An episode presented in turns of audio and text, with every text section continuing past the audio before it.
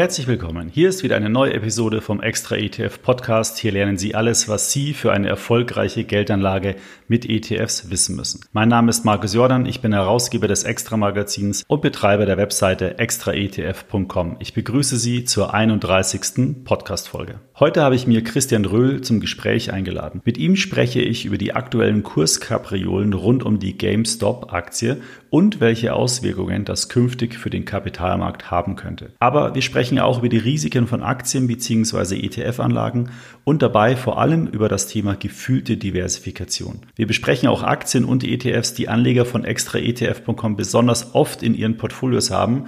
Das wird also alles in allem ein sehr spannender und lehrreicher Talk. Doch bevor wir jetzt gleich in das Gespräch schalten, noch eine Produktinformation unseres Sponsors dieser Episode. Der Partner der heutigen Episode gehört zu den Playern, die den Brokerage-Markt in Deutschland so richtig aufgemischt haben. Konkret geht es um Scalable Capital. Denn seit dem Sommer letzten Jahres bietet das Fintech, das eigentlich als Robo-Advisor bekannt geworden ist, auch eine Trading-Plattform an. Das Revolutionäre daran, es ist der erste Broker mit Flatrate, bei dem man sowohl über sein Smartphone als auch den Desktop handeln kann. Mit der Flatrate oder dem Prime Broker, wie das Abo-Modell auch genannt wird, können alle Aktien, ETFs und Fonds kostenfrei gehandelt werden. Und auch Sparplananleger Anleger kommen voll auf ihre Kosten, denn es werden dann auch alle ETF-Sparpläne und ganz neu auch alle Aktiensparpläne kostenfrei ausgeführt. Das Prime-Abo kostet 2,99 Euro im Monat, also rund 36 Euro im Jahr. Dafür ist dann aber jede Transaktion komplett kostenfrei und es fallen keine weiteren Depotgebühren an. Ich denke, ein Angebot, das Sie sich auf jeden Fall mal anschauen sollten und auch ausprobieren sollten. Mehr Infos unter extraetf.com slash go slash scalable capital minus broker. Den Link dazu finden Sie auch in den den Shownotes dieser Folge. Nun aber weiter zu meinem Talk mit Christian Röhl. Ja, hallo Christian, herzlich willkommen zum zweiten Mal im Extra ETF Podcast und ähm, ich möchte dich beglückwünschen, denn ab heute zählst du offiziell zu unseren Stammgästen und ich hoffe, du freust dich da sehr drüber. Hallo Markus und hallo auch an die Zuhörer. Natürlich freue ich mich darüber. Ist mir ein Vergnügen und eine Ehre, wieder dabei sein zu dürfen. Vielen Dank. Ja, äh, du bist ja auch immer ein sehr gern gehörter Gast von unseren Zuhörern. Die letzte Folge, da haben wir gerade nochmal nachgeschaut, die war ja im August und äh, jetzt ist Januar. Ich denke, da kann man sich schon mal, schon mal wieder verabreden zu einem Gespräch. Vor allen Dingen, weil es ja heute auch äh, ein, ein Thema gibt, äh, was einerseits auf die Podcast-Folge von letzter Woche, das Thema Aktien sparen, Aktien überhaupt abzielt, aber äh, bevor wir da jetzt in das Thema einsteigen, sollte man vielleicht auch noch mal so ein bisschen die aktuellen Geschehnisse kurz thematisieren. Ähm, GameStop, die Aktie, die amerikanische Aktie ist ja momentan in aller Munde. Heute haben wir den Freitag, den 29. Januar und äh, der Podcast erscheint kommenden Mittwoch, also ein paar Tage jetzt vor dem eigentlichen Erscheinungstermin haben wir diese Aufzeichnung. Magst du vielleicht mal ganz kurz kommentieren, was da bezüglich GameStop so passiert ist und wieso deine Sichtweise auf das Thema ist? Ja, seit einigen Wochen haben wir die Situation, dass sich äh, vor allen Dingen amerikanische Anleger, die über den Discount Broker äh, Robinhood diese App handeln, sich im Internet verabredet haben über eine Gruppe, äh, doch mal einige Aktien hoch zu jubeln, insbesondere diejenigen, bei denen es viele Shortseller gibt, also Hedgefonds, die auf fallende Kurse gesetzt haben, die sich Aktien geliehen haben, die dann verkauft haben, ja, und eigentlich diese Aktien irgendwann zu geringeren Preisen zurückkaufen wollten, aber wenn jetzt diese Aktien hochgejubelt werden, dann wird das für diese Hedgefonds natürlich richtig teuer. Insofern sehen wir da letztendlich ein bisschen äh, David gegen Goliath, Privatanleger, die sich verbünden, Kleinspekulanten gegen die Großkopferten, gegen die Wall Street Mächte, gegen die Hedgefonds äh, und versuchen, die in die Knie zu zwingen. Und man muss sagen, an der einen oder anderen Stelle hat das tatsächlich funktioniert. Melvin Capital, ein großer Hedgefonds, der unter anderem eben besagte GameStop, äh, GameStop-Aktie äh, leer verkauft hatte, musste schon von zwei anderen Fonds gerettet werden mit einer Kapitalspritze von immerhin 2,7 Milliarden Dollar. Wir reden also hier nicht über Pfefferminskis, sondern wir reden über einen Flashmob-Angriff an der Wall Street, der durchaus Hedgefonds ins Wanken bringen kann.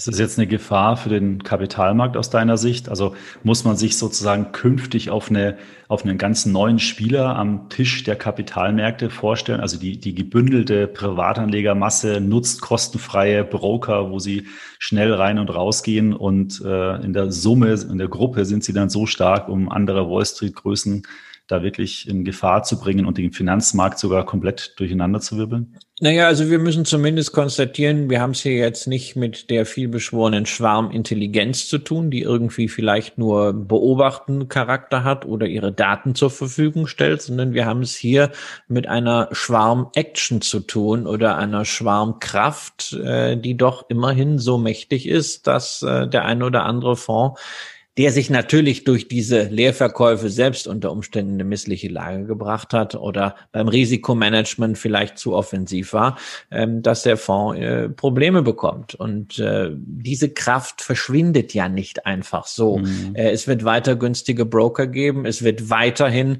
die Möglichkeit geben, dass Anleger sich zu solchen Aktionen verabreden. Man hat das bei Facebook zwar versucht, eine solche Gruppe geschlossen mit 159.000 Teilnehmern, aber es gibt Telegram, also irgendwelche dezentralen Dienste, wo sich Leute weiterhin äh, zusammenschalten können. Und jede äh, Maßnahme, die irgendwie nach in Anführungszeichen Zensur oder Bevormundung aussieht, auch wenn Broker den Kauf bestimmter Aktien nicht mehr zulassen, provoziert natürlich am Ende noch mehr Anleger, äh, so dass man sich dann so eine Bewegung anschließt und dann ist da quasi so eine neue Art einer Occupy Wall Street Bewegung. Das muss man meiner Ansicht nach schon sehr, sehr ernst nehmen. Mhm. Man muss das als Risiko sehen. Ähm, als Hedgefonds. Man muss es sicherlich auch als Regulator beobachten. Man muss dazu irgendwie eine regulatorische Position erarbeiten. Ist das schon Marktmanipulation? Wie kann man das eingrenzen? Und es könnte durchaus zu erhöhter Volatilität führen. Was mir natürlich noch wichtiger ist, gerade jetzt in diesem Zuge dieser GameStop-Geschichte, kommt natürlich Börse dann auch wieder ganz oben in die großen Medien, ja, Spiegel Startseite, Bild Startseite und dann steht da halt was über Aktien, die wie wild schwanken. Das ist natürlich ein blöder Eindruck, weil sich dann wieder festsetzt, Börse gleich Casino. Und da mhm. gibt's genügend Stimmen, die das natürlich nutzen, um zu sagen, ja, und darauf wollt ihr Altersvorsorge aufbauen, äh, wenn es dann zum Beispiel um Staatsfonds geht oder um staatliche Förderungen für Aktiensparpläne. Und da muss man natürlich als Medium, da müssen auch die sogenannten Influencer bereit sein, immer wieder den Unterschied zu erklären. Das eine ist die Börse wo sehr kurzfristig agiert wird, wo ein Marktplatz ist, wo sich Massenpsychologie kondensiert. Da geht es wild hin und her. Kurz- und mittelfristig haben Aktienkurse deswegen nicht unbedingt etwas zu tun mit realwirtschaftlichen Themen. Aber das andere sind eben die Aktien. Das sind die Beteiligungen an Unternehmen und langfristig sind Aktienkurse ein Spiegelbild der realwirtschaftlichen, der betrieblichen Entwicklung des Unternehmens. Klar, und wenn die gut läuft, dann genau. sollte der Unternehmenswert steigen und damit auch die Anteile an dem Unternehmen. Genau, und das, die Börse ist ja nur der Handelsplatz. Und wer gerade nicht kaufen oder verkaufen will, der kann das ganze Tralala ja auch mal geflissentlich ignorieren. Und das ist der Unterschied, ja, ähm, dass mir Börse und Aktien nicht in einen Topf werfen dürfen und nicht sagen, nur weil gerade an der Börse mal wieder einige verrückt spielen, ist alles, was mit Aktien zu tun hast, Mist. Das darf nicht passieren. Und da sind wir alle gefordert aufzuklären. Medien, aber natürlich auch Anleger untereinander, wenn man das dann jetzt wieder mitkriegt. Ja, das ist ja eigentlich auch das Ziel von einem extra ETF-Podcast. Wir wollen ja Leute schlauer machen und nicht ins Casino schicken äh, und, und, anstiften zum äh, kollektiven Spekulieren, sondern es geht ja darum, wirklich finanzielle Bildung zu vermitteln, Finanzaufklärung zu betreiben, damit man als mündiger Bürger mit Sinn und Verstand seine eigenen Finanzentscheidungen treffen kann. Und die kann ja dann meinetwegen auch eine Spekulation sein, aber sie sollte halt nicht eine Spekulation mit dem gesamten Vermögen sein. Nein, es ist, äh, Warren Buffett hat ja mal äh, so schön gesagt, äh, äh, Risk is not knowing what you're doing. Also Risiko kommt daher, wenn du nicht weißt, was du tust. Und wenn mhm. du ein äh, ETF-Portfolio hast, ähm, vielleicht einen Sparplan dazu laufen lässt und sagst, na ja, so mein Portfolio hat jetzt 20.000 Euro, aber 1.000 Euro, das ist so mein, mein Spielgeld, da habe ich einfach mal Lust, ein bisschen mit herumzuzocken. Ich weiß, das kann auf Null gehen. Ja, mein Gott, wer es braucht. Ne? Also ich hatte gestern in der Bildzeitung, die mich auch gefragt hat, äh, ähm, soll man jetzt noch GameStop-Aktien ähm, kaufen, hatte ich gesagt, naja, also eigentlich ähm, das Wichtige, dass man breit diversifiziert anlegt, ETF günstig ist die erste äh, Instanz, um sowas zu tun. Und wer dann noch Geld übrig hat und Nervenkitzel haben will, der kann GameStop kaufen, der kann aber auch äh, vielleicht 50 Euro auf den Klassenerhalt von Schalke setzen, ja, äh, oder ansonsten irgendwie wetten. Nur es muss ja. einem klar sein, jeder, der da irgendwie mitmacht, äh, der wettet. Das hat mit Geldanlage nichts mehr zu tun. Und diese ganzen Aktionen, Aktien irgendwie hoch zu jubeln, das kennen wir ja auch aus anderen Kontexten, sowohl von Pusherversuchen als auch damals 2008 von dieser VW Porsche Übernahme, wo eine Volkswagen-Aktie mal zeitweise 1000 äh, Euro wert war und dann auf unter 200 zusammengebrochen ist. Das kennen wir ja alle. Am Ende ist das immer so wie so eine Reise nach Jerusalem. Ne? Eine Zeit lang ist auf dem Kindergeburtstag Party. Alle rennen fröhlich um den Stuhlkreis rum. Irgendwann ist die Musik aus. Und dann gibt's natürlich weniger Stühle, als mhm. es Leute gibt. Und da fallen einige runter. Und das wird auch hier passieren. Denn irgendwann kommt jeder Hype ans Ende. Und dann gilt das Motto, den letzten beißen die Hunde. Wie bei einem Schneeballsystem. Alle, die dann da oben drin sind, die werden Geld verlieren. Und zwar so richtig. Ja. Hoffen wir mal nicht, dass es äh, dann die Leute sind, die vielleicht zuletzt äh, einsteigen, die, man sagt immer so, Witwen- und Waisenkassen, ja, also die, die Altersvorsorge, die dann da bei unerfahrenen Anlegern geopfert wird. Die hat, da, die hat da nicht, die hat da nichts zu suchen. Genau, das ja. ist genau einfach das Thema. Also die mhm. Altersvorsorge, das, wofür man wirklich hart gearbeitet hat. Ähm, wenn ich dann wirklich bei manchen Leuten, ich krieg das über Instagram so ein bisschen mit sehe, also plötzlich äh, sind dann irgendwie 30, 35 Prozent in, in GameStop GameStop, BlackBerry und AMC, also in diesen Aktien, die da hochgejubelt werden, mhm. äh, dann frage ich mich schon, also wie leicht muss man das Geld verdient haben, damit man es so leichtfertig aufs Spiel setzt? Man würde ja, ja jetzt auch nicht 30 Prozent vom Vermögen einfach nehmen und äh, mit ins Casino äh, nach, nach Monte Carlo nehmen. Und wenn man das tut, hat man vielleicht äh, ein anderes Problem. Also oh. ja, man kann, man kann ein bisschen spekulieren. Der eine macht es mit Fußballwetten, der andere meint, er müsse es an der Börse machen. Andere spielen einfach Schach oder sammeln Briefmarken oder spielen mit dem Kind. Ja, das muss jeder wissen. Aber man muss einfach ganz klar die Trennlinie ziehen äh, zwischen Spekulation und Hobby und Wetten auf der einen Seite und seriöser Geldanlage auf der anderen Seite. Ja, auf jeden Fall. Wenn das halt zu wenige Menschen nicht machen, haben wir unter Umständen Schäden im gesamten Markt. Ja, was ich ja äh, allerdings schon sehr lustig finde in diesem ganzen Zusammenhang sind halt diese ganzen verrückten Geschichten, die man so lesen kann. Ja, also äh, Vater und Sohn äh, spekulieren mit GameStop-Aktien, haben jetzt 11 Millionen Dollar auf dem Konto. Äh, sehr witzig eigentlich, ja. Und was auch lustig ist, ich weiß nicht, ob du das mitbekommen hast, habe ich gestern ein Video dazu gesehen. Der Michael Burry, das ist ja der, der die ähm, gegen den Zusammenbruch dieser US-amerikanischen Häusermarktblase gewettet hat.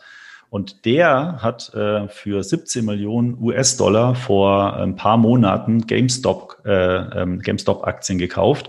Und ähm, die, die müssen ja auch immer veröffentlicht werden, die Positionen. Die letzte Standesmeldung war am Ende September. Also man weiß jetzt nicht, ob er die wirklich noch hat. Aber wenn er sie noch hätte, dann ist dieses 17 Millionen Dollar Aktienpaket so um die 250 bis 300 Millionen Euro, äh, Entschuldigung, Dollar wert. Also da ja, hätte, hätte man wieder gibt, was richtig gemacht, ja. Es gibt, es gibt da großartige Geschichten. Also beispielsweise gibt es in den, äh, in den USA ja auch einen, äh, einen ETF, der auf äh, Shareholder Yield äh, abzielt von mhm. Cambria mhm. Asset Management. Äh, da steckt, äh, glaube ich, dahinter der äh, Mebane Faber, dem, der ja sicher dem einen oder anderen ETF-Anleger auch hier bekannt sein wird, unter anderem wegen seines Buches The Ivy Portfolio, wo er also einfach zeigt, wie man äh, mit, mit ETF ETFs und ein bisschen Momentum und gleitenden Durchschnitten so eine Art Allwetterportfolio mhm. zusammenbauen kann. Buch kann ich übrigens äh, wirklich sehr empfehlen. Äh, sehr, sehr interessant und, und Pack ich den Link am besten in die Show Notes gleich mit Genau, rein. und Mebane ist ja sehr aktiv auch auf, auf Twitter, hat einen eigenen Podcast und hat halt sein ganzes Know-how vor einigen Jahren in einer ETF-Vermögensverwaltungsgesellschaft gebündelt, Cambria Asset Management. Und äh, Cambria hatte als einen der ersten Fonds noch einen Aktienfonds aufgelegt, der äh, ein ETF, der auf Shareholder Yield, also Dividenden, Aktienrückkäufe und äh, Schuldenreduktion abzielt. Mhm. Und in diesem breiten Portfolio war auch äh, eine GameStop enthalten. Mhm. Schon im letzten Jahr sind die da irgendwie reingerutscht. Es ist alles rein quantitativ, dieser Filter. Und normal haben Aktien da so ein, zwei Prozent Gewichtung. Und gestern Abend habe ich in den Fonds reingeguckt und da hatte GameStop dann acht Prozent. Ne? Mhm, also over, overnight ein Klumpenrisiko, mhm. äh, mit dem man so in der Form nie gerechnet hat. Und auch da muss man sagen, auch bei Indizes, ne? Bei diesen Entwicklungen ist immer die Frage, ob es da nicht äh, so eine Fast Reduction Regel dann auch in Indexkonzepten geben mhm. muss, ob man da nicht in Zukunft dran denken muss, dass wenn irgendwelche Übertreibungen in einen Markt kommen, egal wie, dass man sagen kann, okay, man muss mal Klumpenrisiken reduzieren. Ja, das muss ja nicht ja nur durch einen Flashmob sein. Ja, man könnte das ja auch zum Beispiel für Tesla ja auch sagen. Ja, die sind jetzt in den Königsindex S&P 500 reingekommen ähm, wegen einer sensationellen äh, Wertentwicklung der Aktie und auch einem damit begleiteten Erfolg, äh, geschäftlichen Erfolg der Firma natürlich. Aber trotzdem ist die Aktie halt extrem stark gestiegen und da kann man finde ja. ich schon fragen, ist es jetzt tut es dem Index gut, äh, dass so ein Unternehmen, ähm, ich möchte es jetzt gar nicht bewerten, das Unternehmen, das kann ich gar nicht, aber die, die Art und Weise, dass ein Unternehmen nur, weil es eine sehr, sehr extrem gute Wertentwicklung hat, dass die dann plötzlich in so einen wichtigen Index reinkommt, weiß ich nicht, ob das. Da habe da hab ich, eine, da hab ich eine gänzlich andere Meinung, muss ja. ich zugeben. Äh, sondern ich glaube, dass man da bei S&P einen anderen äh, Fehler im Konstrukt hat. Man hat sich nie vorstellen können, dass Unternehmen ähm, sehr frühzeitig sehr erfolgreich an der Börse laufen können, bevor sie vier äh, Quartale Gewinn haben. Das mhm. ist ja die Bedingung gewesen für die Aufnahme. Äh, da war Tesla nie drin, weshalb das äh, erst nach diesen vier Quartalen ja zur Aufnahme geführt hat. Und diese Indexaufnahme hat natürlich auch dadurch, dass Fonds dann nochmal nachlegen mussten. Sie mussten mhm. die Aktie ja kaufen, die Indexfonds, zusätzlich die Nachfrage angeheizt. Von dem ganzen Aufstieg bei der Performance hatten Anleger im S&P aber nichts. Insofern wäre es meiner Ansicht nach besser, wenn man in einem solchen breiten Indexkonzept mit 500 Werten nach Börsenwert oder Free Float Value gewichtet sagen würde, also da kommt jeder rein mit diesem Anteil, dann wäre der Anteil von Tesla über die Jahre von äh, ein bisschen Fliegenschiss äh, auf äh, zwei Prozent gegangen, aber es wäre so ein langsamer Prozess gewesen und nicht auf einmal. Und auch ja. außerdem muss ich sagen, na ja, also in dem S&P damit zu leben, dass da irgendwie zwischen ein und zwei Prozent Tesla drin sind, ja, okay, das ist jetzt da sicher kein Klumpenrisiko. Wir können über Klumpenrisiken im S&P reden, wenn wir bestimmte Sektoren uns anschauen. Aber ich dachte eigentlich bei so einer äh, ähm, Fast Reduction Regel äh, an sowas wie den ja auch bei vielen Anlegern jetzt sehr beliebten iShares Clean Energy mhm. ETF, der ja auch auf einem S&P-Index fußt. Äh, 30 Werte erneuerbare Energien und da gibt es ein Cap von viereinhalb Prozent äh, für das Gewicht einzelner Aktien. Aber dieses Cap ist natürlich immer nur relevant, zum Zeitpunkt der Überprüfung, die mhm. nur zu bestimmten Stichtagen stattfindet. Das heißt, während dieser Phase kann dann der Wert entsprechend stark ansteigen. Genau. Und dann hast du jetzt die Situation gehabt, vor drei Tagen habe ich es mal angeguckt, weil wir auch ein Echtgeld-TV-Video dazu gemacht haben. Mhm. Ähm, Plug Power, brutal gelaufen, hat plötzlich zehn Prozent. Hm. Ja, und dann siehst du auf der einen Seite, ja, ETF, ich möchte mein Risiko diversifizieren, aber du weißt genau, in dem Moment, wo du 100 Euro in diesen ETF gibst, gibst du 10 Euro in Plug Power auf diesem Niveau, wo wir Marktbewertung von 34 Milliarden Dollar haben für 900 Millionen Dollar Umsatz. Und zwar mhm. nicht Ist-Umsatz, sondern geschätzt für 2023. Und ja, da sind so diese Klumpensituationen, wo ich mir wünschen würde, hey, komm, irgend so eine Fast Reduction. Da, lernen, glaube ich, Indexanbieter jetzt äh, dazu, was in einem solchen Hype passieren kann, weil Hype ja auch in gewissen Branchen und jetzt durch Flashmob und andere Themen, das ist etwas, was wir zum ersten Mal, glaube ich, sehen, seit ETFs so stark sind und mhm. Index-Investments so stark sind, das war 2000 eben nicht. Und dazwischen hatten wir nicht wirklich so einen Hype, außer, was weiß ich, in Vietnam oder äh, Finanzvisier zu zitieren, äh, burmesische Wasserbüffel. Aber hier, das hat ja jetzt inzwischen schon mal irgendwie eine gewisse Breite. Äh, und da müssen Indexanbieter meiner Ansicht nach schon dran. Mal reagieren, ja. Da sind wir jetzt eigentlich auch schon von dem ersten Thema so ein bisschen weggekommen und äh, wollten ja auch nochmal das Thema Zusammenstellung eines Portfolios ähm, ähm, thematisieren, ähm, weil ich sehe das auch so, den Punkt hattest du ja in unseren Vorgesprächen auch eingebracht, äh, so das Thema gefühlte Diversifikation. Ja, ETF-Anleger äh, haben ja oft den, äh, die Eigenschaft, sage ich mal, dass sie sich mehrere ETFs äh, heraussuchen und dann hoffen und oder denken, sie sind sehr gut diversifiziert. Ähm, ist aber gar nicht so. Du hattest jetzt gerade äh, das Beispiel mit dem äh, Clean Energy ähm, angeschaut, wo es ja im ETF selber um einzelne Aktien geht.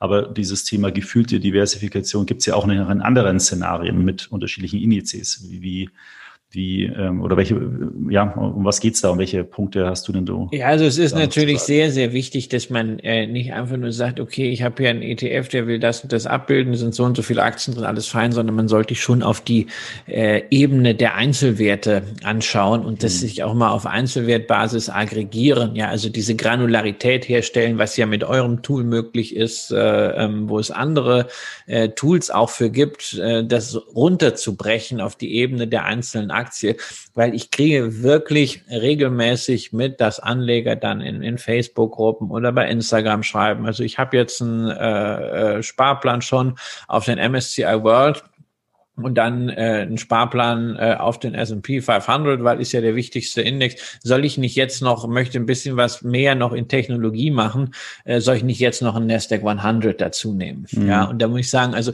das hat mit Diversifikation nichts zu tun. Schon der erste Schritt vom MSCI World zum äh, S&P 500 führt nur dazu, dass ich den Klumpen, den im S&P 500 sowieso schon haben, nämlich die starke Übergewichtung der Plattformwerte, äh, Wiener Apple, die aktuell sieben Prozent haben, Microsoft fünf Prozent, Amazon äh, vier Prozent im S&P, durch den S&P ja nochmal verstärke, denn im mhm. MSCI World sind sie auch die stärksten Werte. Und dann haue ich das obendrauf nochmal mit dem Nasdaq in der, in der nächsten Instanz, äh, wo diese Plattformen über 50 Prozent haben. Ja, also das macht unter Diversifikationsaspekten keinen Sinn, keinen Sinn. Wenn ein Anleger sagt, also ich will überhaupt eigentlich gar nicht diesen äh, diese Breite haben, interessiert mich gar nicht, sondern ich glaube daran, dass äh, Jahr oder das, das, das Jahrzehnt wird so ein Plattformjahrzehnt. Man braucht eigentlich nicht viel mehr als äh, die großen Plattformen, vielleicht so ein bisschen was aufstrebt und das, was aufstrebend ist,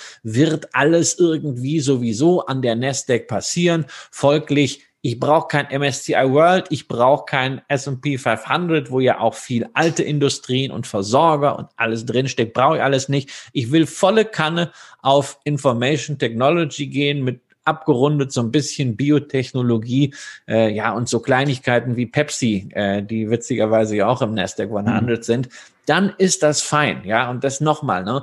Risiko kommt daher, dass man nicht weiß, was man tut. Wenn man mhm. irgendwie glaubt, man würde damit diversifizieren, falsch. Wenn man sagt, es ist genau das, was ich will, fein. Ist eine Position, die kann man vertreten. Ich würde sie in dieser Deutlichkeit nicht vertreten, aber wenn Anleger es machen, bitte. Ja, ich glaube, das Entscheidende ist, du hattest es ja auch schon erwähnt, was ist wirklich drin. Und das ist halt aber auch äh, vielleicht nicht so einfach. Man kann sich drei, vier WKNs raussuchen und dann ETFs kaufen. Das ist super einfach, gerade über so Trading-Apps wie Trade Republic oder Scalable. Aber wenn man dann wirklich reinschauen will, dann muss man sich die Prospekte oder die Factsheets anschauen, muss das vielleicht mal zusammenrechnen, die Gewichtungen ausrechnen. Da steckt eine gewisse Komplexität äh, drin, die natürlich zu schaffen ist, aber vielleicht dann doch den einen oder anderen davon abhält, es dann zu tun. Und wir, äh, das hast du schon erwähnt, das äh, möchte ich jetzt nochmal ganz kurz ausholen, weil das finde ich nämlich wichtig und da sind wir auch sehr stolz drauf. Wir haben ja mit unserem Finanzmanager ein Tool gebaut, wo man entweder ein Musterportfolio anlegen kann mit ETFs, Aktien oder anderen Wertpapieren oder sein Realkonto auch verknüpfen kann. Und dann kriegt man nämlich genau diese Durchsicht nach Regionen, nach Ländern, nach Branchengewichtungen und nach Einzelgewichtungen. Und da äh, sieht man dann relativ schnell, wie hoch ist denn eigentlich jetzt meine Apple-Position eigentlich gerade wirklich? Wie viele Apple-Aktien habe ich denn? Ja, und das finde ich, äh, sollte man mal ausprobieren, wenn man das möchte. Ist alles kostenfrei in der Basisversion bei uns. Ähm, also wer da mal reinschauen will, herzlich gerne. Ja, und dann, stell, dann stellen Anleger plötzlich diese Klumpenrisiken ja. fest und äh, dann muss man sich einfach fragen lassen, wenn das jetzt kein ETF wäre, wenn da jetzt nicht irgendwie diese Verpackung drum wäre, wenn es nicht wirklich nur eine WKN wäre, sondern mhm. ich hätte diese Aktien ein, einzeln im Depot, wollte ich dann, dass aktuell beispielsweise sieben Prozent, so wie im S&P 500 eben, sieben Prozent meines Aktienvermögens in einem einzigen Unternehmen stecken. Das ist eine Frage, die kann man mit Ja beantworten oder mit Nein beantworten, weil man sollte sie sich irgendwann beantworten. Ja, ja ich glaube auch die, die nächsten Jahre wird sehr, sehr wichtig sein, ein gut, gut strukturiertes Portfolio zu haben, ähm, es wird sicherlich die eine oder andere Verwerfung demnächst ins, ins Haus stehen. Ähm, Gibt es ja unterschiedliche Meinungen auch dazu. Aber ich glaube, es schadet nicht, äh, nach den wirklich sensationellen Börsenjahren der vergangenen Jahre ein bisschen mehr auf, auf die Diversifikation, also die richtige, nicht die gefühlte Diversifikation zu achten. Ich glaube, das macht durchaus Sinn. Ja, natürlich, weil es sind unterschiedliche Szenarien denkbar mhm. und ähm, wir haben ja zwei Themen, die so äh, äh, im Wettstreit sind. Auf der einen Seite haben wir sicherlich gerade bei den großen Werten äh, recht hohe Bewertungen, ne? gerade äh, im S&P 500 die Top 10 Werte und das ist, sind nun mal im Wesentlichen äh, die Plattform- Technologiewerte, wenn wir äh, eine äh, Johnson Johnson mal rausnehmen, ähm, die haben ein Kursgewinnverhältnis von über 30. Ähm, JP Morgan hat das äh, zum Jahresanfang mal in einer Studie gezeigt, während die restlichen 490 Werte im Durchschnitt auf ein Kursgewinnverhältnis von 19 kommen. Ja, jetzt kann man natürlich immer sagen, also Kursgewinnverhältnis, ist das überhaupt repräsentativ? Ich bin ja da immer sehr, sehr vorsichtig, das KGV auch so absolut zu setzen. Aber in der Relation ist es natürlich schon ganz interessant. Und äh, das kann ein Argument dafür sein, wenn man sich ein bisschen breiter aufstellen möchte, äh, zum Beispiel auch bei, bei weltweiten Anlagen mal entweder einen gleichgewichteten Index in äh, Erwägung zu ziehen. Auch da gibt es ja inzwischen günstige Angebote, ja, beispielsweise den, den Fan-Eck äh, äh, Equal Weight, den es ja sogar auch in einer nachhaltigen Variante gibt, habe ich auch letztens ein Video zugemacht. Ähm, man kann genauso gut dazu darüber nachdenken, dass man sagt, also was gefällt mir eigentlich am MSCI World nicht? Wo sind die Klumpen? Aha, vielleicht zu wenig Europa dabei, zu wenig Gewicht bei kleinen Werten, okay, warum nicht ein MSCI äh, Europe Small Cap äh, als Gegengewicht dazu packen oder auch ein MSCI Europe Momentum. Europa hat gewaltige Probleme, aber trotzdem natürlich gute Unternehmen, die man mit einem Momentum-Ansatz auch sehr gut findet. Ich bin mhm. von selber äh, in der Vermögensverwaltung meiner Mutter äh, äh, mit dabei, wie auch im globalen äh, Momentum. Und natürlich nicht vergessen, also MSCI World ist ja toll, Acqui ist ja toll, diese ganzen weltweiten Ansätze.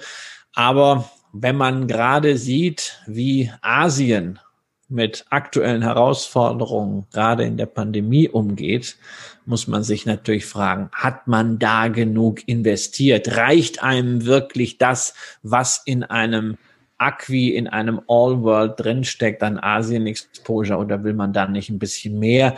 Und ich persönlich würde immer sagen, das sollte man sich angucken. Natürlich ein MSCI Emerging Markets Index ist im Wesentlichen schon fast ein Asien-Index, nämlich 80 Prozent. Ja, der Anteil steigt Asien. ja auch noch. Ja, der ist ja, kontinuierlich. Steigt ja ständig an. Natürlich, natürlich, weil natürlich die anderen großen äh, Schwellenmärkte, insbesondere in Lateinamerika und Russland, äh, permanent schwächeln über mhm. die letzten zehn Jahre.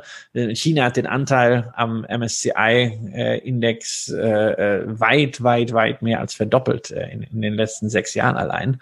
Ähm, man kann Emerging Asia machen. Man kann natürlich sagen, okay, wenn ich China auch nicht so stark konzentriert haben will äh, oder Asien auf diese drei großen Werte, nämlich Alibaba, Tencent und Taiwan Semiconductor, dann kann man China ja auch noch mal mit einem äh, China A Shares äh, beimischen. Dann hat mhm. man zwar am Ende vielleicht für ein etwas ausgeglicheneres Portfolio nicht mehr einen äh, ETF oder nicht mehr zwei WKNs im Depot, sondern vielleicht vier oder fünf als reiner ETF-Anleger. Aber auch das ist ja noch von der Übersicht her darstellbar und ja ganz wichtig auch von den Kosten her, wenn es jetzt ums Besparen geht.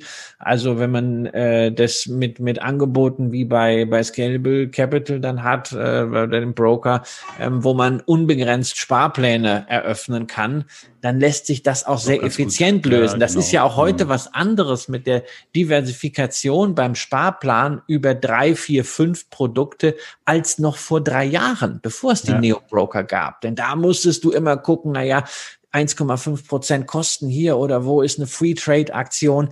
Das war Mist. Und das ist doch auch ein etwas, was man mal Vorsicht, äh, mal wichtigerweise hervorheben muss, äh, dass hier eine Demokratisierung und eine Kostendegression durch die Neo-Broker stattgefunden hat. Ja, ich bin sehr gespannt, wie die klassischen Broker darauf reagieren äh, werden, weil äh, natürlich jetzt auch so Themen wie, was wir jetzt mit der GameStop-Aktie da gerade besprochen haben, die sorgen nochmal brutal für Aufmerksamkeit. Teilweise vielleicht negativ, aber, aber vor allen Dingen auch viele Leute werden sich jetzt sicherlich denken, oh, das muss ich jetzt mich ja auch mal mit Aktien beschäftigen. Was geht's denn da eigentlich? Und dann kommen die ganz schnell auf diese neuen Angebote, weil die halt auch natürlich schick ausschauen, einfach sind, verständlich aufbereitet sind und nicht so wie, wie, wie eine große Direktbank, so ein Gemischtwarenladen vom Girokonto über Baufinanzierung, über Versicherung. Ähm, da findet man sich dann halt einfach nicht so schnell zurecht. Nein, da gibt's super, super Angebote äh, inzwischen. Wichtig ist, man, man sollte es komplett durchdringen. Man sollte sehen, okay, woran äh, verdient mein äh, Neo-Broker? Ja, wie sieht das mit Retrozessionen aus? Gibt's da Kickback-Wirtschaft oder gibt's die nicht? Ähm, wie kann ich eine Order erteilen? Also ich persönlich finde das ja toll, wenn man eine Order, wenn man beide Orderwege hat, äh, nämlich äh, gegen einen äh, speziellen Handelspartner, aber auch zumindest für gängige Underlying, sowas wie Xetra, ähm, wo man auf einem richtigen Marktplatz agiert. Und äh, natürlich ist auch immer die Frage des Interfaces. Es mhm. ist ja ganz toll, wenn du alles mit dem Handy machen kannst. Ja, es gibt ja Broker, die haben überhaupt kein, äh, ähm, keine Desktop-Applikation. Aber beim Handy ist ja für manche auch immer so ein bisschen dieses Videospiel-Flair. Wir haben ja darüber gesprochen. Man muss sich mal gewisse Dinge überlegen, hin und her. Das macht man vielleicht sowieso besser äh, am Desktop. Und dann ist es natürlich schön, wenn so ein Broker auch am Desktop äh, ähm, zugänglich ist. Andererseits gibt, soll es ja auch Neo-Broker geben, die nicht mal eine App haben. Äh, da muss ich auch sagen, das ist dann so ein bisschen 90er-Jahres-Style. Ja, apropos App fällt mir jetzt gerade ein. Äh, wir werden nächste Woche mit unseren eigenen App starten übrigens. Es wird die extra ETF-App geben. Das kann ich ja hier jetzt schon mal ankündigen, weil wenn die Zuschauer diese Folge hören, dann ist sie vielleicht sogar schon im App Store äh, verfügbar. Ja, Damit kann man dann nämlich auch sein Portfolio mobil mal prüfen. Das ist quasi die Weiterentwicklung von der Webseite, die dann auch eben über mobile Endgeräte ähm, zugreifbar ist sozusagen. Ja, finde ich, finde ich eine, äh, eine sehr gute Sache, von unabhängiger Seite sowas zu machen. Ähm, da darf es gerne mehr von geben. Die Anbieter kann man sich auch anschauen. Wichtig ist natürlich, für jeden Einzelnen auch, sich zu überlegen, wo ist das Zeitbudget bei der Geldanlage und äh, nicht zu viel Zeit in Research äh, Details verbringen und wie kann ich die App hier noch schöner machen und wie kann ich das da noch aufzeichnen und wo habe ich noch eine Torte mehr, sondern die Zeit, die man aufbringen will, wirklich sich darum zu kümmern, wo sind die Stellschrauben für den nachhaltigen Anlageerfolg. Und das eine Thema ist ganz klar Kosten. Und das zweite ist äh, Risikovermeidung in dem Sinne, dass man wirklich weiß, was man kauft. Das sind die beiden ja. Themen, auf die Anleger sich konzentrieren ja. sollten. Und das führt dann langfristig auch zum, zum Erfolg. Gehen wir mal äh, zum, zum nächsten Thema. Wir hatten ja in der letzten Folge äh, das Thema Aktiensparpläne, wo ich so ein bisschen erklärt habe, was ist das, wie, welche Angebote gibt's da. Und äh, es gibt ja Broker, wo man ab 10 Euro kostenfrei in Aktien ansparen kann. Du hast schon ein bisschen was erwähnt vorhin, aber wie, wie findest du so grundsätzlich das Angebot? Du bist ja eigentlich gar nicht so der ETF, sagen wir mal, Guru, sondern eher so der Dividendenadel, äh, Aktienexperte. Ach Gott, das ist, weißt du, das ist sowas, das verfolgt mich seit fünf Jahren. Nur weil ich irgendwie keinen Bock mehr hatte, im stillen Kämmerlein zu sitzen und überlegt habe, okay, was ist denn ein guter Aufhänger und was ist, was ist so der Kern meines Aktienportfolios? Dann habe ich Dividenden draufgeschrieben. Das ist natürlich ein wunderbares Instrument, um äh, gute Aktien zu erkennen. Aber es ist, also Dividenden sind kein Fetisch und mhm. mein, meine Herausforderung, meine Expertise ist ja nicht äh, Dividenden. Da gibt's Leute, die das viel besser können. Meine Expertise Expertise ist, ich muss von einem äh, relativ staatlichen Vermögen äh, leben, äh, möchte es äh, ähm, verwalten, bewahren und natürlich mehren. Und äh, dabei muss man nicht religiös vorgehen und sagen, ey, also das muss jetzt alles in Dividende sein, weil ich glaube an Dividende oder das muss jetzt alles in ETF sein oder auf jeden Fall nur aktiv gemanagte Fonds, weil auf alle Ewigkeiten sind die am besten. Nein, also das Thema ist Gesamtvermögenssteuerung mhm. und da ist doch die Verpackung erstmal egal. Entscheidend ist der Inhalt und es ist äh, an der einen oder anderen Stelle für mich opportun, direkt mit Aktien zu arbeiten. Manche Sachen lassen sich sehr gut über ein ETF abbilden äh, und manches äh, äh, natürlich auch über einen äh, aktiv gemanagten Fonds. Und genau aus der Perspektive sehe ich auch diese Aktiensparpläne. Du hast gerade gesagt, also man kann ab 10 Euro loslegen. Das heißt also, jemand, der 300 Euro sparen möchte, der hat theoretisch die Möglichkeit, sich quasi mit 30 Werten einen eigenen individuellen Index zusammenzusetzen und diesen konsequent zu geringstmöglichen Kosten zu besparen. Das finde ich erstmal eine ganz, ganz großartige Geschichte. Ja, Wichtig ist dabei, wenn man das macht, a, man muss natürlich bereit sein, einen solchen Index auch tatsächlich sich zusammenzustellen. Da muss man ein bisschen Brain rein investieren. Wie soll dieser Index aussehen? Was ist mir als Anleger wichtig? Warum mache ich das überhaupt? Warum will ich das nicht als Standardlösung mit einem ETF machen? Kann zum Beispiel Nachhaltigkeit ein Thema sein, kann bestimmte technologische Expertise bei Anlegern ein Thema sein ähm, und natürlich dann auch sich die Frage zu stellen, schaffe ich das, das zeitlich auch zu monitoren? Äh, ist jetzt nicht wahnsinnig aufwendig, man soll ja auch nicht jeden Monat seine Sparpläne überdenken, aber bin ich bereit, mir zu sagen, okay, ich mache diese Disziplin, meinen eigenen, in Anführungszeichen, Index jedes halbe Jahr einmal zu überprüfen, so wie das bei anderen Indizes auch läuft, und dann die Sparpläne umzustellen. Ja. Dass ich allein die Möglichkeit dazu habe. Das ist großartig. Ja. Wie viel würdest du denn sagen, oder vielleicht auch, wie viele Aktien hast du selber im Portfolio? Und wenn man jetzt neu einsteigt äh, in das Thema, so ein Aktienportfolio, wie viele Aktien sollte man im Bestand ja, ich bin haben? Ja, ich bin ja in dem Sinne kein Maßstab, weil meine Anzahl von Aktien deutlich über 100 steht. Das liegt mhm. aber natürlich zum Beispiel daran, dass ich alleine äh, 25 äh, äh, Medizintechnik-Aktien halte, äh, in Ermangelung übrigens eines äh, MedTech-ETFs. Mhm. Äh, ähm, es gibt von der Apobank aber ganz guten Fonds. Ja, es gibt dann, es gibt dann, es gibt den äh, zum Beispiel den Digital Health äh, äh Fund äh, von der Apobank, den habe ich auch, ja, aber wirklich so klassisch klassische Medizintechnik, die großen Player, einfach so in so einem Basket, so ähnlich wie das jetzt äh, Van Eck mit der Halbleiterindustrie mhm. gemacht hat. Ja, sowas, ähm, also es gibt den Fonds, ja, es gibt ja einen US Medical Devices ETF in den USA, der ist jetzt, glaube ich, auch schon äh, USITS-kompatibel, ist in den Niederlanden von iShares schon zugelassen und, und wird dort auch äh, gehandelt, aber eben noch nicht auf Xetra. Ich hoffe ja, dass das mal passiert. Aber insofern bin ich da nicht, äh, bin ich da nicht der Maßstab ähm, auch sicherlich äh, von Portfoliogröße und Struktur nicht, äh, nicht der Durchschnittsanleger. Warum hast du da so einen Schwerpunkt in dem Segment?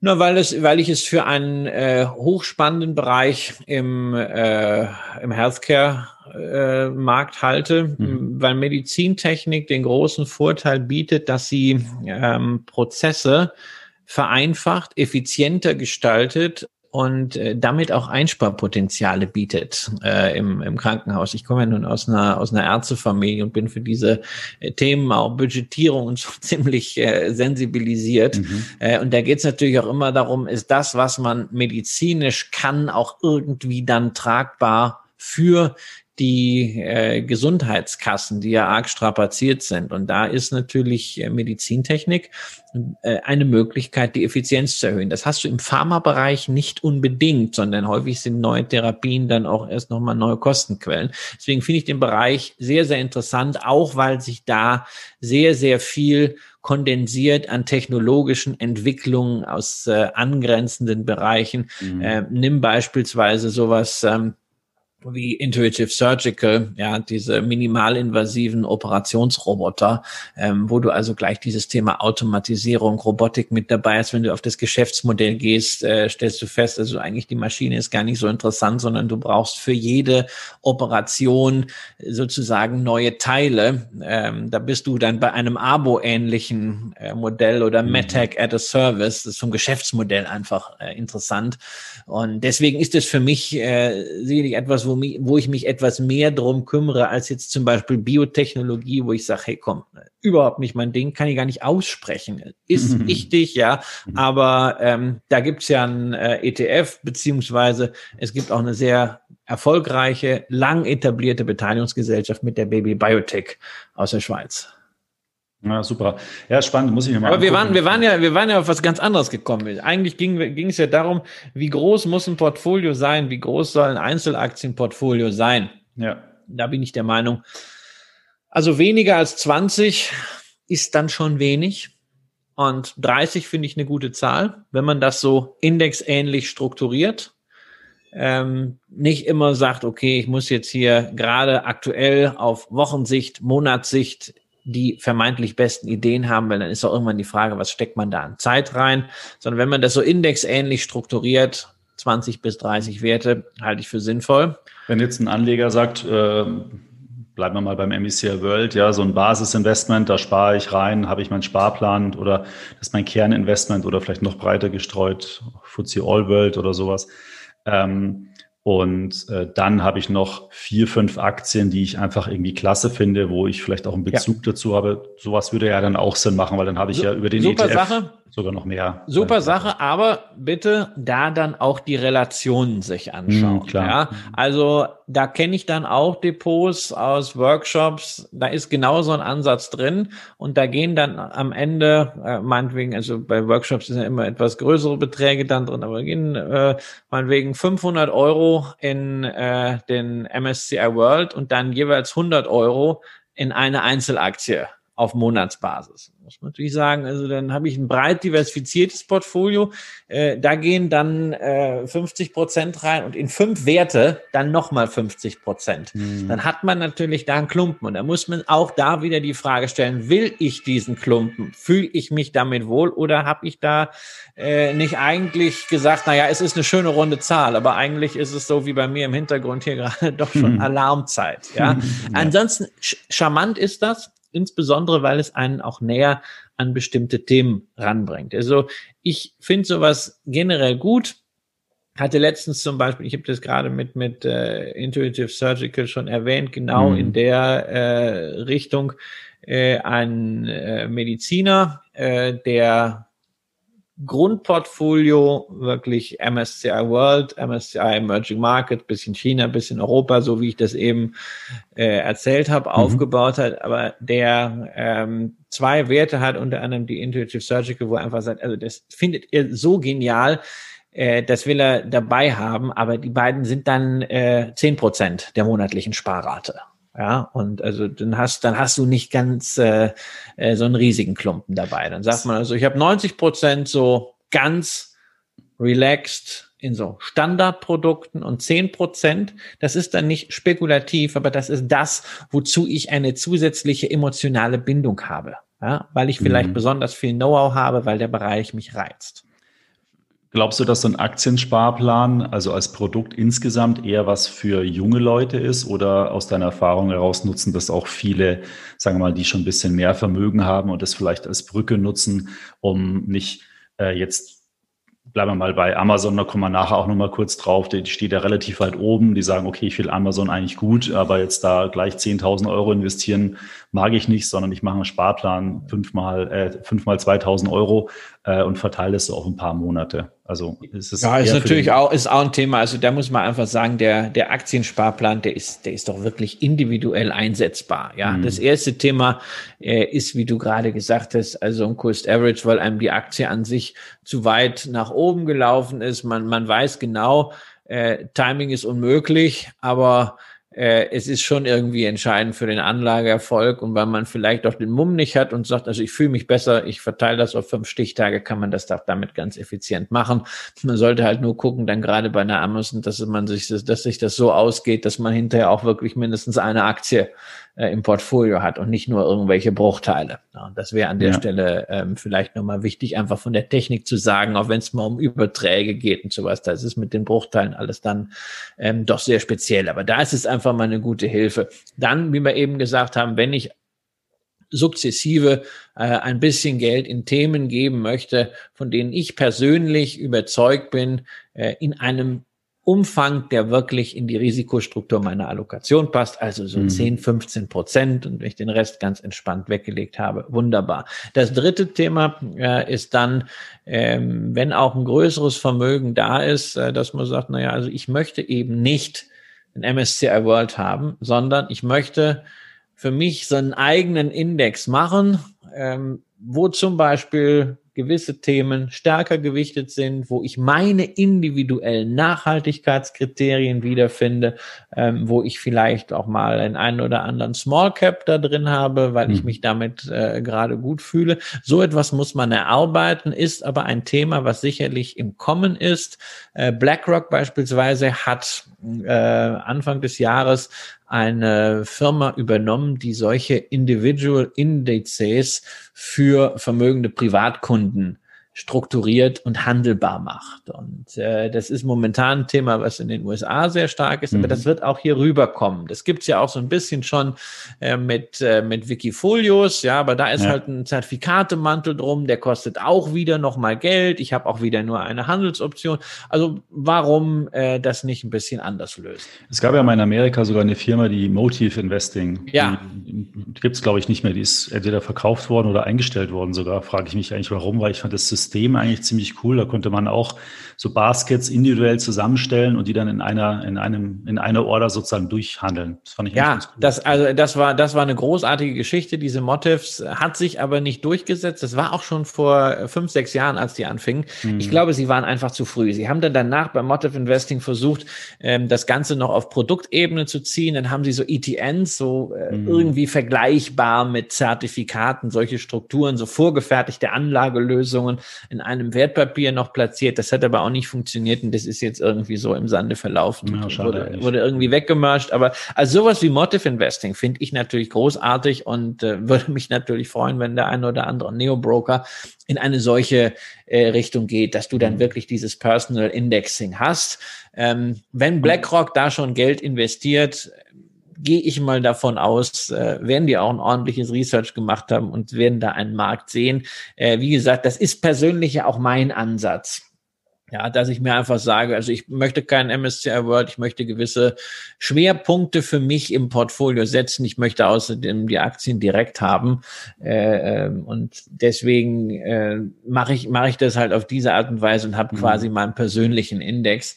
Und ich sehe schon, dass äh, gerade mit dem Argument Nachhaltigkeit, dass bei vielen, gerade auch vermögenderen Anlegern ein Thema ist. Ja, weil die Definitionen für Nachhaltigkeit doch sehr, sehr unterschiedlich sind. Und es gibt einfach manche Kriterien, die stecken jetzt nicht in irgendwelchen äh, Nachhaltigkeitsfiltern, aber die sind Leuten individuell wichtig. wichtig ja. Und das ist ja auch da noch mal eins ganz entscheidend. Wenn du dir dein Portfolio natürlich hochrational, aber trotzdem selbstständig auf Basis deiner eigenen Präferenzen zusammengesetzt hast, hast du zu diesem Portfolio eine andere Beziehung, als wenn das einfach Standardware ist. Das heißt, wenn mal schwierige Zeiten kommen, tust du dich mit einem solchen Portfolio, wo du ja selber auch die Gründe definiert hast, das musst du natürlich tun, warum jetzt diese Aktie in deinem persönlichen Index drin ist, leichter dabei zu bleiben als bei einem anonymen ja. Index. Das ist so ein bisschen wie mit Klamotten.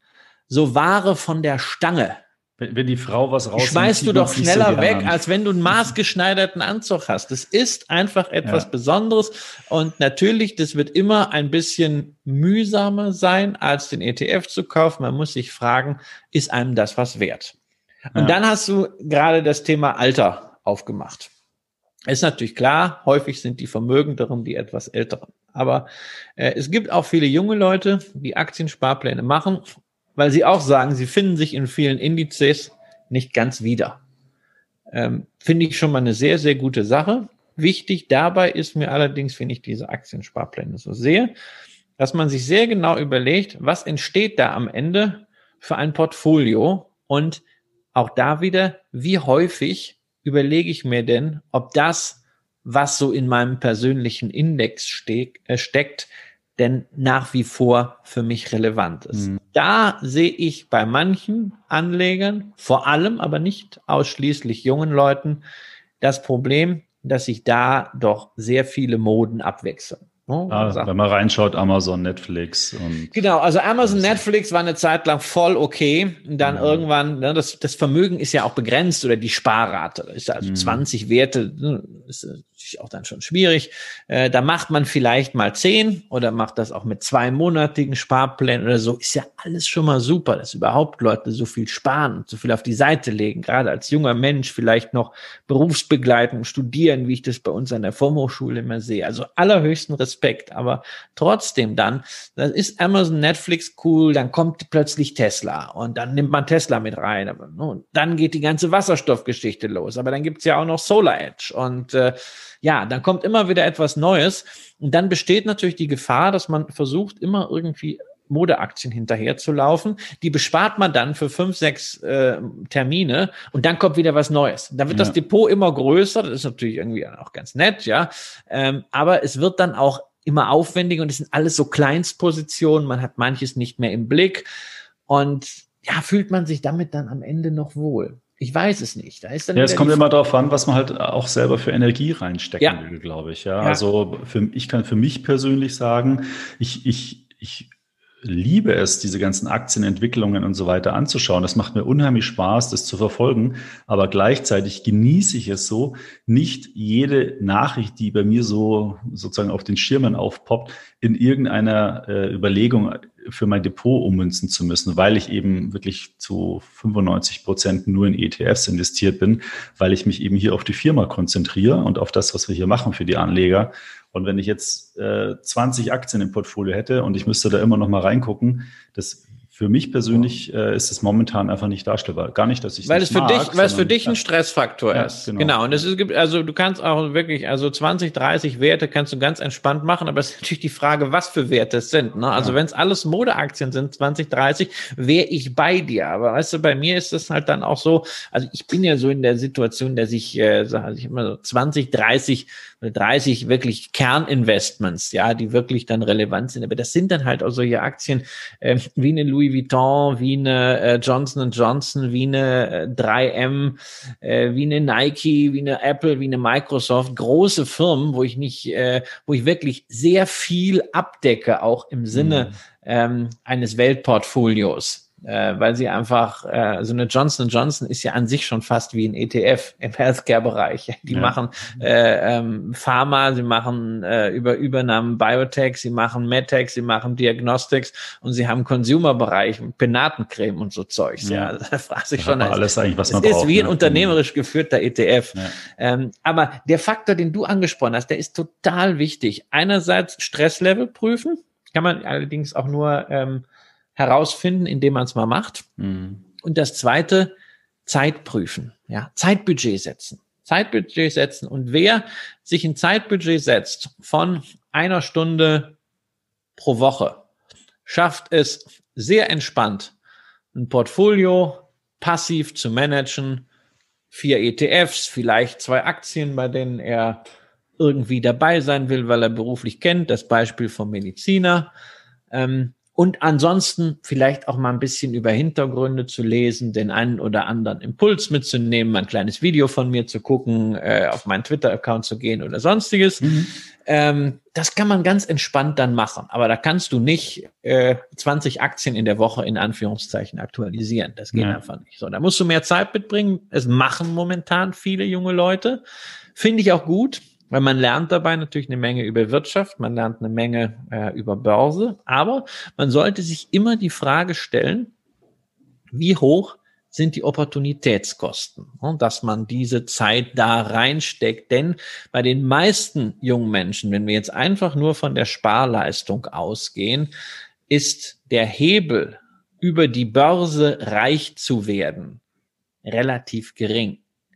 Dagegen der Hebel über das Humankapital reich zu werden, sich selbst optimal zu qualifizieren, optimal zu vermarkten und das Arbeitseinkommen oder das unternehmerische Einkommen, das selbstständige Einkommen nachhaltig zu erhöhen. Dieser Hebel ist viel, viel größer. Das ja, muss man sich immer wieder vor Augen halten. Da mache ich das ja intuitiv schon irgendwie richtig, ja. Ja, äh, natürlich. Ich meine, du, du, du weißt, das ist eine ganz einfache Regel.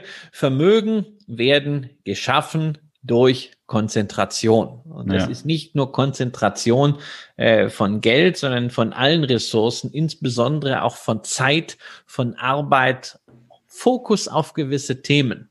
Hm. Wenn es dann darum geht, Vermögen zu erhalten, zu bewahren, dann kommt das Thema Diversifikation rein. Es war ja auch bei mir so. Also ich habe mich, äh, ich habe immer so ein bisschen Spaß gedaddelt, äh, ähm, aber früher habe ich äh, mich 100 Prozent auf mein Unternehmen fokussiert und erst nach dem Verkauf habe ich mich hingesetzt. So, was mache ich jetzt mit dem Geld? Und dann ist natürlich vorerst ein Klumpenrisiko im Unternehmen und dann versuchst du anschließend möglichst breit zu streuen. Ja. Das ist, das ist extrem wichtig. Egal, ob du jetzt Unternehmer bist oder ob du Angestellter bist, ob du Student bist. Ja, also ich meine, es wird ja immer so getan, also man muss Unternehmer sein und der Cashflow-Quadrant oder wenigstens selbstständig und passives Einkommen und blub, blub, blub. Naja, also man sollte sich da auch nicht ins Boxhorn jagen. Es gibt sehr, sehr gute Möglichkeiten, als Angestellter auch sehr, sehr, sehr erfolgreich zu sein. Auch, auch nicht jeder zum Unternehmer geboren, aber ja. darauf dann den Fokus zu geben, seine Karriere davon zu treiben, Networking zu machen, äh, sich zu qualifizieren, vielleicht nebenbei noch einen Masterabschluss zu machen oder überhaupt berufsbegleitend zu studieren. Das sind so viele Möglichkeiten, die einen so brutal höheren Hebel haben als die ständige Frage, was mache ich denn jetzt mit meinem 25 Euro Sparplan? Soll ich den jetzt noch mal einen Monat auf Tesla laufen lassen oder soll ich den jetzt vielleicht doch in Nell umstellen? Oder gibt's nicht jetzt bald den großen Crash und ich pausiere jetzt mal? Hey, mhm. das darf nicht so viel Zeit kosten. Ja, das stimmt. Ähm, sehr viele wertvolle Tipps, die du da gibst. Vielen Dank. Ich glaube, das ist für die Zuhörer auch nochmal wirklich sehr wichtig, da nochmal sozusagen eine, ja, ein bisschen zurechtgerückt zu werden. Das ist, glaube ich, in diesen Zeiten wirklich sehr wichtig. Ich glaube, ich in der nächsten Folge, da werde ich mich nochmal ganz intensiv mit dem Thema Risikoverständnis auch auseinandersetzen, weil ich glaube, das, das haben viele Leute auch so ein bisschen aus den Augen verloren und ähm, da zählt es ja auch so ein bisschen rein, dass man sich einfach bewusst ist, was man, was man so macht. Ähm, ich habe noch mal äh, eine Sache, die, die ich gerne mal ganz kurz noch mit dir besprechen wollte. Wir haben jetzt eh schon sehr lang gesprochen, aber wir hatten ja mal bei uns im, im äh, Finanzmanager eine Auswertung gemacht, was die Leute so an Positionen im Aktien- und im ETF-Bereich haben. Jetzt würde ich dir mal jeweils die, die Aktienpositionen, die Top 5 und die Top 5 ETFs kurz äh, nennen und dann können wir ja vielleicht zwei, drei Sachen rauspicken, wo du vielleicht nochmal ein bisschen was dazu sagen kannst. Ähm, jeden einzelnen Wert können wir natürlich nicht durchmachen, aber vielleicht eine ETF, ein, eine Aktie. Ähm, wie da so deine Einschätzung momentan ist. Sollen wir das mal machen? Ja, gerne. Ja. Also bei den Aktien wäre es äh, Amazon, Allianz, Apple, SAP und Alibaba eigentlich ganz vernünftig.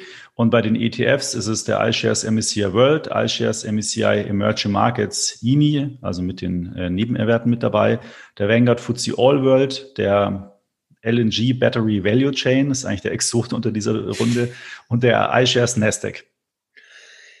Ja, spannend, spannend. Also Eigentlich ganz vernünftig. Also, ne? also wir, ja, muss ich auch sagen. Also wir haben ja schon eigentlich, wenn ich mit den ETFs anfangen darf, also zum diese Kombination World und Emerging Markets. Ähm, ich finde sie nach wie vor gut als Basis, ob das jetzt 70, 30, 80, 20, 60, 40 ist, hey, es muss jeder selbst für mhm. sich entscheiden. Und was dann da auch, da gibt es immer das schöne Wort, wir müssen evidenzbasiert äh, investieren.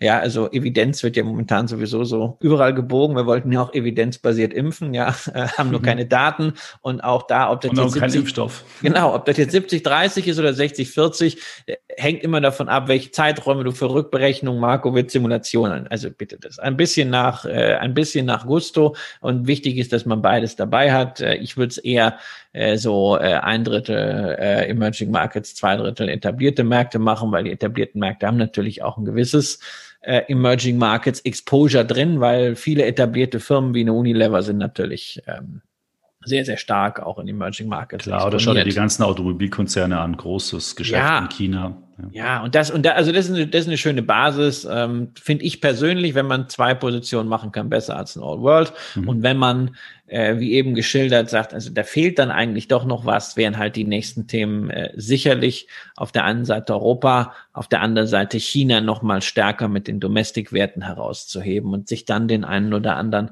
Megatrend vielleicht so als Garnitur, wenn man es mhm. denn unbedingt gerne möchte, dazu zu packen. Und da ist natürlich der LNG äh, Battery Value Chain eine Möglichkeit. Auch dazu gibt es ein Echtgeld-TV-Video. Ich finde den Fonds gut gemacht. Ähm, Linke ich auch in die Show Notes, dann können die Leute sich das. Ja, äh, sehr gerne. Das auf YouTube ist das, gell? Genau, auf YouTube mhm. sind natürlich, äh, gibt's auch als Podcast, äh, also für denjenigen, der lieber hört, äh, hört als guckt. Ähm, ist ein gut gemachter Fonds und äh, hat im, im Portfolio-Kontext, wenn man eben schon so ein Weltportfolio hat, meiner Ansicht nach auch dadurch eine diversifizierende Wirkung, dass man relativ starken Anteil an Rohstoffwerten haben. Mhm. Rohstoffwerte sind ja immer so ein bisschen unterrepräsentiert, gelten auch immer so ein bisschen als Bebe, ne? das ist so eine schmutzige Wirtschaft, Mining, das ist die Frage, ist das denn nachhaltig? Aber da muss man eben sagen, ne? wir reden auf der einen Seite über Nachhaltigkeit, über nachhaltige Energien, Energiespeicherung, und am Ende kommen wir immer damit zurück, ohne Mining, ohne dass man Metalle und Erze aus dem Boden buddelt, wird das nicht funktionieren.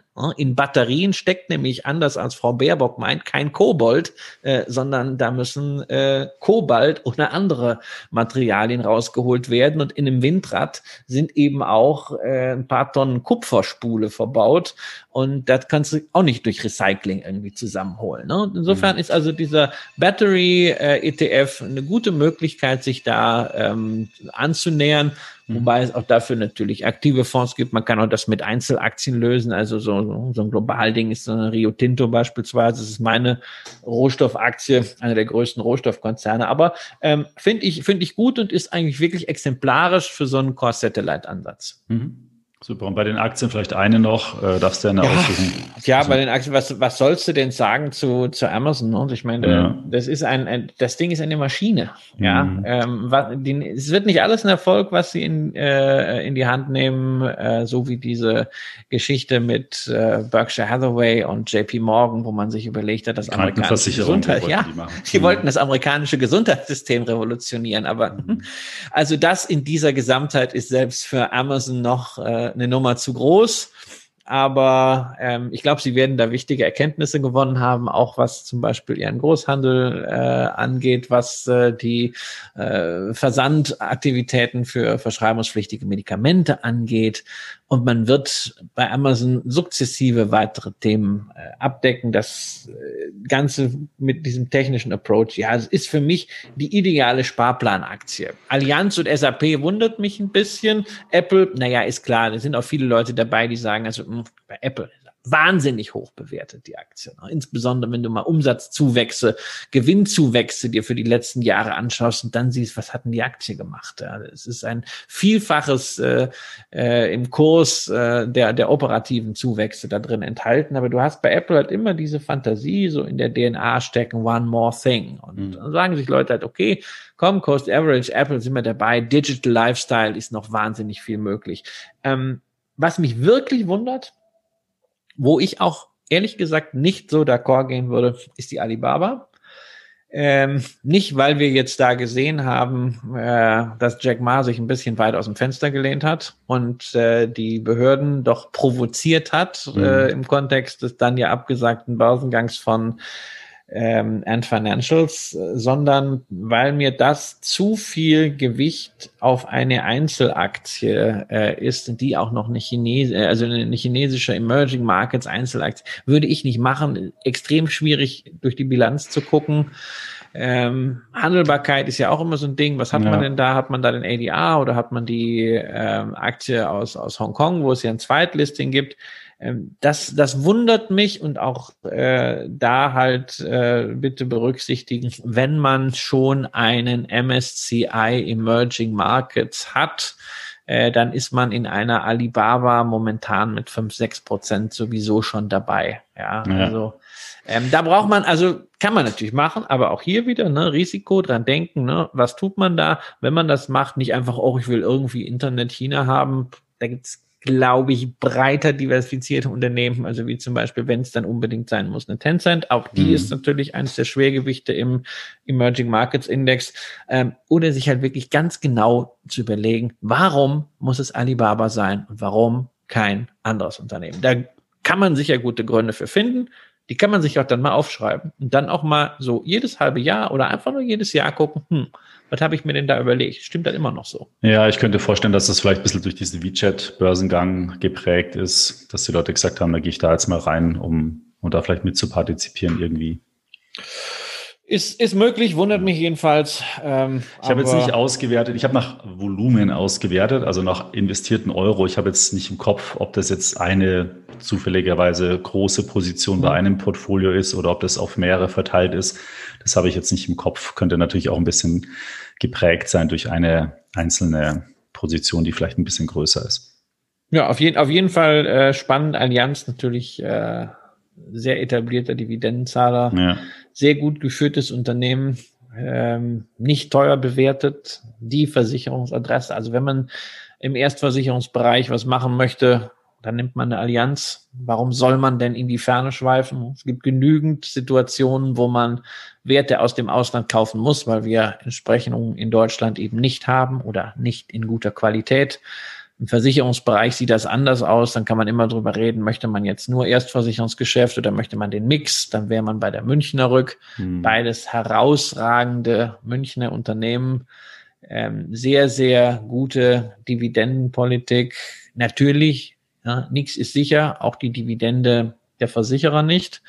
Äh, insbesondere in Corona-Zeiten wird man gucken müssen, wie sich das am Ende mit der ja maßgeblichen Solvabilitätsquote ausgeht. Ähm, die Zwischenzahlen waren eigentlich äh, so, dass man sagen kann, also Dividende kann gehalten werden und zwar so, dass man nicht das Unternehmen damit gefährdet oder überstrapaziert.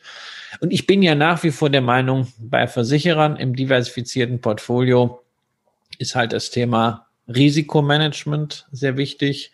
Ähm, Versicherer sind Experten für Risikomanagement und in einer Welt, die ja ständig komplexer wird, und damit auch neue Risiken gebiert, äh, ist Risikomanagement an sich ein sehr, sehr hoher Wert, den man auch zunehmend wieder bezahlt kriegt, weshalb ich persönlich also nochmal eine Münchner Rück in der Rückversicherung deutlich höher gewichtet habe jetzt als eine Allianz. Ja, Wahnsinn, super. Vielen Dank äh, für die ganzen Informationen. Wir haben schon fast wieder eine Punktlandung, auch eine Stunde. Man könnte mit dir immer sehr, sehr lange und unendlich sprechen, aber ich glaube, das ist jetzt ein schöner äh, Punkt, auch um, um Schluss zu machen. Christian, ich bedanke mich wirklich sehr für deine Zeit. Es war wirklich sehr interessant. Ich habe jetzt noch eine Aufgabe von den Kollegen bekommen. Ich soll dich mal fragen, was eigentlich das W-Punkt ausgesprochen bedeutet, weil du ganz, ganz unspektakulär ist es Wilhelm. Filme. Gut, sehr gut. Haben wir das jetzt auch geklärt. Äh, wir haben vorher nämlich äh, Wetten gemacht und haben ein paar Namen aufgeschrieben, deswegen äh, muss ich mal gucken, wer da. Ein österreichischer jetzt, Freund hat es mal mit Wunderwurzi übersetzt. Ja, da weiß ich, da weiß ich gar nicht. Ja. ja. bei den, ja, bei den Wienern weiß man nie, ähm, wie das dann so gemeint ist. Ja, ja. aber da ich gerade mit meiner Frau äh, Vorstadtweiber gucke, ähm, was ja in Wien spielt, äh, in der Vorstadt, lerne ich gerade ein bisschen was über, über Österreicher. Ich glaube, es war, wenn dann nur freundlich gemeint. wohlwollend. Ja. Also nochmal vielen Dank, herzlich, äh, äh, herzlichen Dank für deine Zeit. Äh, hat mir sehr viel Spaß gemacht. Und ähm, nachdem du ja offizieller Stammgast bist, müssten wir dann zum Jahresende wahrscheinlich nochmal noch mal einen Talk machen. Und schauen wir mal, was an der Börse dann äh, zwischenzeitlich schon wieder alles passiert ist. Und werde dann nochmal zurückblicken auf das Jahr 2021 und dann einen kleinen Ausblick wagen auf 2022. Freue ich mich schon drauf, äh, wenn du willst überhaupt. Äh, das habe ich jetzt Auf ja jeden Fall. Wäre mir, wäre mir ein Vergnügen. Vielen Dank äh, für die Einladung, dass ich hier ja. sein durfte und auch natürlich vielen Dank an äh, die Zuhörer, äh, die uns beiden ja das geschenkt haben, was man auf keinen Fall äh, vermehren kann. Und das ist Lebenszeit. Und äh, ich hoffe, äh, es war es wert. Und ansonsten äh, investieren Sie rational und äh, gehen Sie mit Ihrer Lebenszeit ordentlich um. Schönes Schlusswort. Also dann tschüss, äh, Christian, und bis zum nächsten Mal. Ich hoffe, Ihnen hat dieses Experteninterview mit Christian Drull gefallen und Sie konnten wichtige Impulse für Ihre persönliche Geldanlage mitnehmen. Wenn Sie hier mal im Podcast einen speziellen Gesprächspartner hören möchten, dann senden Sie doch gerne Ihren Wunsch an podcast.extraetf.com. Ich werde dann versuchen, ob ich das entsprechend organisieren kann. Wenn Ihnen dieser Podcast gefällt, empfehlen Sie ihn doch gerne weiter und leiten Sie gerne die Podcast-Seite auf unserer Webseite an einen Freund weiter. Und sofern Sie den Podcast über die Apple Podcast App hören, würde mich dort über eine Bewertung Bewertung ebenfalls sehr freuen. Bis zum nächsten Podcast. Diese erscheint am 10. Februar und darin werde ich mich dem Thema Risiko annehmen. Aktuell sind ja viele neue Anleger an der Börse aktiv und ich denke, dass dieses Thema hier dem einen oder anderen sehr interessieren könnte. Wer sich mit der Frage der richtigen Aktienquote im Portfolio beschäftigen möchte, sollte sich also unbedingt diese Folge anhören.